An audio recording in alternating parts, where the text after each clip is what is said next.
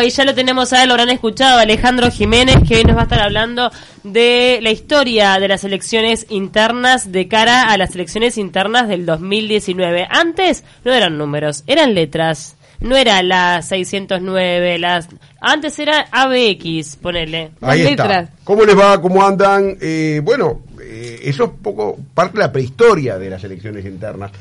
Porque, ¿qué es lo que vamos a votar el domingo? Vamos a votar a los candidatos de cada partido. Que en otros lugares, por ejemplo, en Estados Unidos se conoce como primarias. En Argentina son las famosas PASO, que es una sigla, primarias, abiertas, simultáneas y obligatorias en Argentina. Acá no son obligatorias. ¿Y qué vamos a elegir? Vamos a elegir a eh, los candidatos únicos presidenciales, al el órgano deliberativo nacional con fines electorales y, y los 19 órganos departamentales también con ese fin. Eso vamos a votar el día 30 de junio. Y esto no pasó así siempre. ¿Por qué? Porque esto es una reforma electoral que eh, se votó en diciembre del año 1996, la que estableció el balotage, ¿no?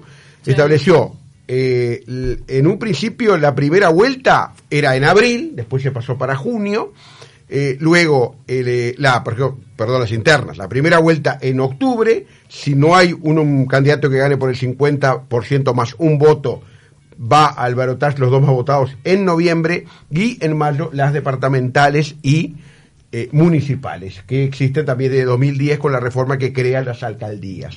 O sea, eso es un poco lo que vamos a votar ahora. Pero esto que vamos a votar ahora no existió desde siempre. ¿no? O sea, existió desde el año 96, según decíamos, eh, esa reforma. Ya Hay un, hay un antecedente. hay varios antecedentes, lo estuve mirando, ya en la década del 20 hubo algunas eh, internas que no eran, no estaban en, el, en el organigrama legal, ¿no? O sea, eh, en el año 22, una interna para, para resolver la candidatura de los blancos, eh, que llaman a, un congreso elector y allí Herrera vence al médico Arturo Lucich. Esto fue en octubre del 22 como un antecedente de esa elección, que no eran eh, elecciones obligatorias. Por eso digo, lo que nosotros conocemos como internas son más bien primarias en Estados Unidos, por ejemplo, se hacen durante dos meses, por ejemplo, se va votando estado por estado, ¿no? Y después se hace la suma general de electores y define la candidatura de cada de cada eh, partido, de, en este caso republicanos y demócratas. Pero este, este, est- estas internas de ahora que existen a partir del año 96 y que va a ser eh, ya la quinta, ¿no? Eh, ocasión que se llevan adelante. Ya la quinta. Fueron 99, eh, 2004, 2009 y este 2014 es la quinta, ¿no? A ver, eh, O sea, re- recordemos que antes iban todos los precandidatos a la elección nacional Exactamente, o porque sea, había lo que se llamaba la ley de lemas de la década del 30, en el año 34 y 35, unas leyes que establecían que el, eh, mm, los candidatos de cada partido sumaban sus votos. O sea, si un partido tenía cinco candidatos, le sumaban todos los votos de los cinco candidatos y podía haber, podía ser el más votado, no el que ganara, ¿no? La elección, como pasó en el año 71 con, por ejemplo, Wilson Ferreira Aldunate, que fue el más votado, pero no ganó la elección porque el Partido Colorado tuvo más votos sumando los votos de sus candidatos. Esa ley de lemas queda abolida en el año 96, la reforma que crea precisamente el sistema que tenemos actualmente, o sea que tenemos 99, tenemos 2004, tenemos este eh, 2009 este, y 2014. O sea que esta es la quinta elección en la cual eh, se usa o se utiliza este sistema. Ya anteriormente hubo algunos ejemplos y uno, que es el de las letras que recién decíamos, esa lista del ABX, sucedió en el año 82, cuando en plena dictadura, luego de fracasar el intento de eh, perpetuarse la dictadura en el plebiscito de noviembre de 1980, donde muchos votamos por primera vez, en mi caso, eh, se establecieron las internas porque eh, de- determinaban dentro de cada partido cuál era la mayoría.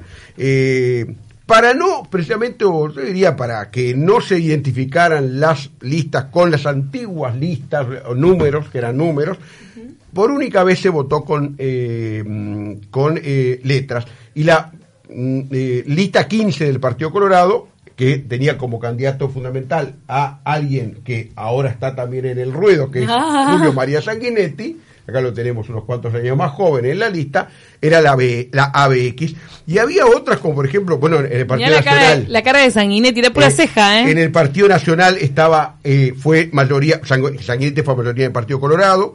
Eh, en el Partido Nacional mm, estaba Wilson Ferreira Aldunate en el exilio. En el Partido Colorado estaba Valle, no en el exilio, pero proscripto, no podía eh, Jorge Valle. Y eh, mm, en el Partido Nacional el primer lugar lo, lo encabezó un historiador de los más importantes de nuestro, nuestro país, eh, que es el, eh, fue el profesor Juan Pibel Devoto. Y allí se dieron cosas muy curiosas, como por ejemplo una lista, este, bueno, adelante, eh, eh, eh, ACF, que era la lista del Partido Nacional, ¿no? la más importante, la mayoritaria, eh, eh, puso como lema adelante con fe, utilizando las, las letras. ¿no? ¿Y las letras eh, tenían Claro. algo que ver con los titulares? No tenía nada que ver. Ah, era la una- era La que eligiera. Pero de repente era dispara- disparador para la- el jingle. exactamente. En Teníamos caso- jingles para escuchar. Sí, vamos a uno, ahí con, pero ya de Valle, a ver, al primero.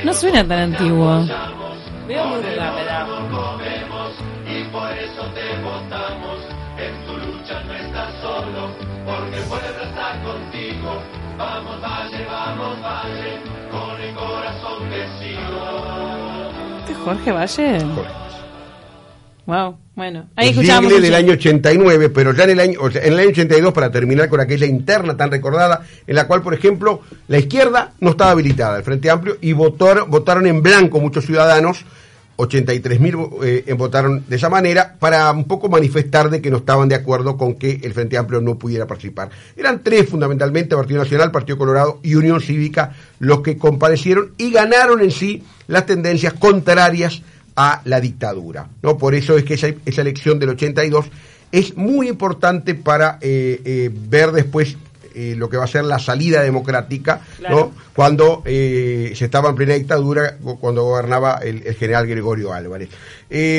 Y es muy, por ejemplo, había una lista, por ejemplo, el interior que se llamaba CAL, ¿no? C-A-L, entonces, qué mejor consigna que era una lista blanca, con CAL blanquearemos el país. Opa. O sea que muy Creativo. Claro, Muy creativo. Utilizaban eso, utilizaban las letras. ABX no sé para qué me daría, No, ¿viste? no Pero ya para está, está difícil. La verdad ¿viste? que no. Porque palabras con X son pocas. ligó mal ahí este Sanguinetti y lo que era la lista 15 del Partido Colorado. Bueno, otro antecedente importante es del año 89. Allí gobernó el doctor Sanguinetti, fue el primer presidente después de la dictadura, este, con la vicepresidencia del doctor Tarigo. Cuando llega en el año 90, eh, 89 ver quién iba a suceder a Sanguinetti, porque en Uruguay, reiteramos, no hay reelección, ¿qué es lo que sucede? Eh, se plantea en el Partido Colorado una interna, ¿no? porque estaba muy dividido. Jorge Valle, que no había podido ser el anterior candidato, y este Tarigo, que era el vicepresidente de Sanguinetti. O sea, Sanguinetti solapadamente, no lo puede hacer por un tema constitucional, apoyó a Tarigo, ¿no?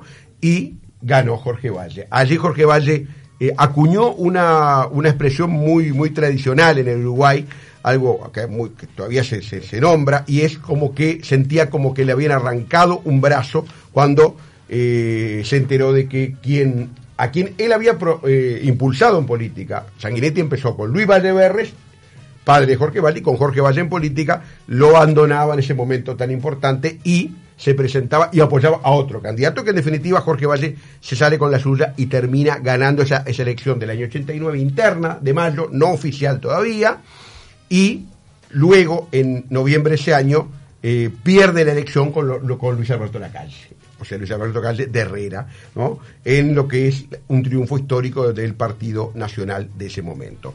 Pero este, en el año 94 hay eh, prácticamente un triple empate en la elección, ¿no? Entre Frente Amplio, Partido Nacional y Partido Colorado. Y para el año 96 se plantea la reforma que decíamos, por lo cual las primeras internas, o sea, de acuerdo al, nuevo sistema, al sistema que existe actualmente, que es una reforma más electoral que constitucional, porque no cambia muchas cosas a nivel constitucional, cambia la, forma de elección, eh, esa- esas internas del año 99 este, definen tres candidaturas. Jorge Valle, que vence en la interna a Luis Hierro López, este, que va a ser la fórmula que va a ganar la elección. Este, Luis Alberto Lacalle, ¿no? Eh, que mm, gana esa interna, le gana a la Rañaga, ¿no? Precisamente, y Tabaré Vázquez que vence a Astori en esa primera interna del año 99. La otra del 2004, o sea, la de la, segunda interna que se, de acuerdo a este sistema, se va a desarrollar en junio. La anterior había en abril, se vio que era mucho tiempo, ¿no? Eh, de abril hasta octubre y se mm, atrasó un poco hasta junio. Allí es la primera vez, bueno, hay una interna la cual define las candidaturas de Guillermo Stirling en el Partido Colorado, lo que luego fuera, que fuera ministro del Interior muchos años, Jorge Larrañaga, ¿no? Y este, la candidatura otra vez de Tabaré Vázquez, ¿no? Este, en el año 2004. Prácticamente allí no hubo interna en el caso del Frente Amplio porque había unanimidad. Esa interna del año 2004 tiene un, un, eh, episodio verdaderamente muy curioso. El presidente Jorge Valle, que era presidente en ese momento, había ganado en el 2000, no fue a votar ese día. ¿Por qué? ¿Por qué no fue? ¿Por qué? ¿Y por qué? Y era el presidente de la República.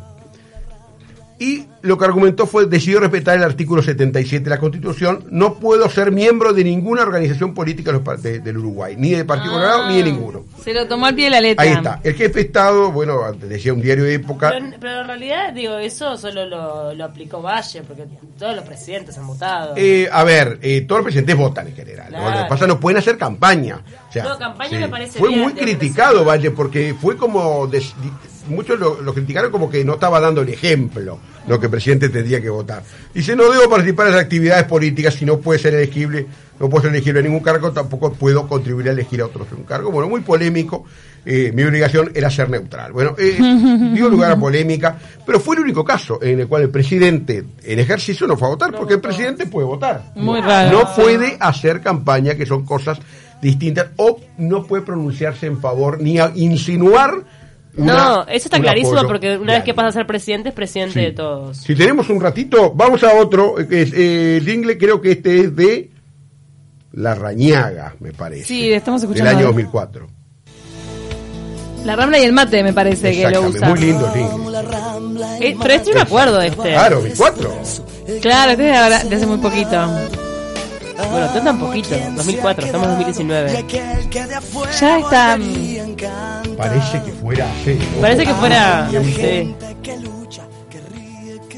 Era potente este jingle. Sí, Ah, Yo creo que ahí comenzaron con todo una camada muy creativa, Muy creativa, que tuvo que ver con buscar la sensibilidad, la emotividad, cuidando la fotografía en cada uno de los spots publicitarios y después creo como que se volvió de vuelta al, al más pegadizo, ¿no? Ahí está. En la interna siempre hay que tener en cuenta de que se nombra el candidato. El Frente Amplio, por ejemplo, digo que generalmente en las, en las nacionales no nombra el candidato, generalmente, ¿no? Vamos a ver, ahora vamos a escuchar uno de la Pero en interna. la, de, en la, linterna de ahora, en el jingle de Martínez, apenas menciona a Martínez. Ahí está. eh, Dice, no hay, empuje. hay como un dibujito también. No impulso. Ahí está, nuevo impulso. Pero por otro lado, ahora vamos a escuchar después un- uno de un candidato al frente en el cual se nombra eh, en la interna del 2009 precisamente o concretamente ese candidato. Bueno, esa, ese era del año 2004 en donde eh, la Rañaga vence en la interna y este por supuesto que va a ser el, el candidato ¿no? El candidato eh, a la presidencia que cae derrotado en primera vuelta con Tabaré Vázquez en el primer triunfo de la izquierda. En el 2009, allí el candidato es alguien que aparece, que genera un gran impacto, que es José Mujica, ¿no? Eh, y recordamos este, que ya tenía, digo, sí. Carrera. este, toda una trayectoria con este como Tupamaro. y diputado, senador, este había sido ministro y ahora le- les pido el tercero porque tiene que ver con el apodo de ese candidato que se usa mucho. Hay uno solo. Somos la fuerza que Pepe construyó. También, capaz se acuerden,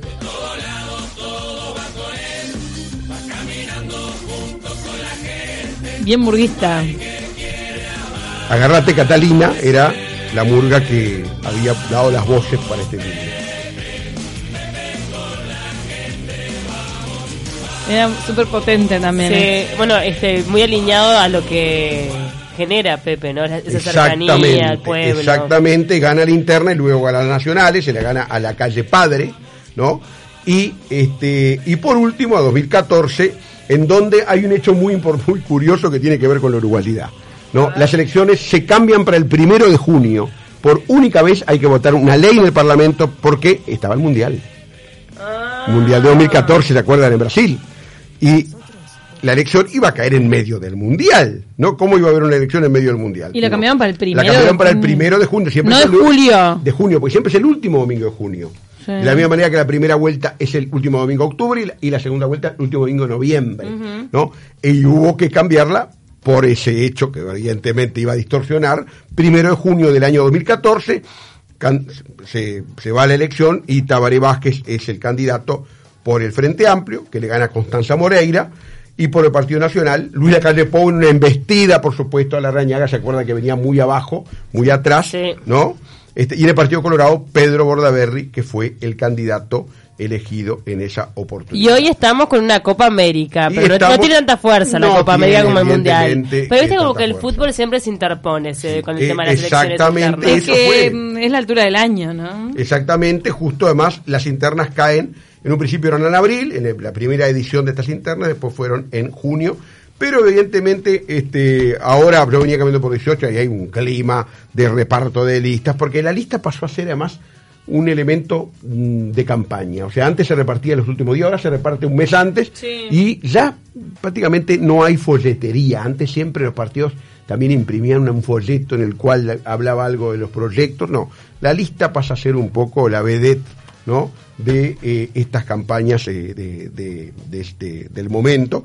Este, y de para hablar de estos temas voy a estar, les cuento también para, para invitarlos, en ODA, diseño, que es allí en este acá cerca, acá a la vuelta, no lo voy a buscar porque no me acuerdo, aquí les lanza 1312, ¿no? Es una casa de diseño, se llama ODA, ¿no? Que está muy lindo, muy bien puesto. Y organizaron ¿no? una Objeto actividad. diseño. El jueves 19 y 30 vamos a hablar historias de votos y urnas. Así que los espero a todos. ¿Es con entrada gratuita? Exactamente, sí, listas, Mirá. anécdotas, candidatos. Y vamos a llevar también un vide- una pantalla con distintas publicidades de distintas épocas. ¡Opa! Así que los espero a todos. Y el domingo estoy acá a las 4 de la tarde. También me invitó, me invitaron. ¿Y en la mañana también o no? No, creo que solo de tarde. Bueno, de tarde. Solo de tarde. Durante la A las transmisión que va- 4 de la tarde voy a estar por acá. Universal está armando tremenda transmisión para el domingo de elecciones. Sí, un Es verdad. La verdad que un gusto y agradezco a las autoridades de la radio.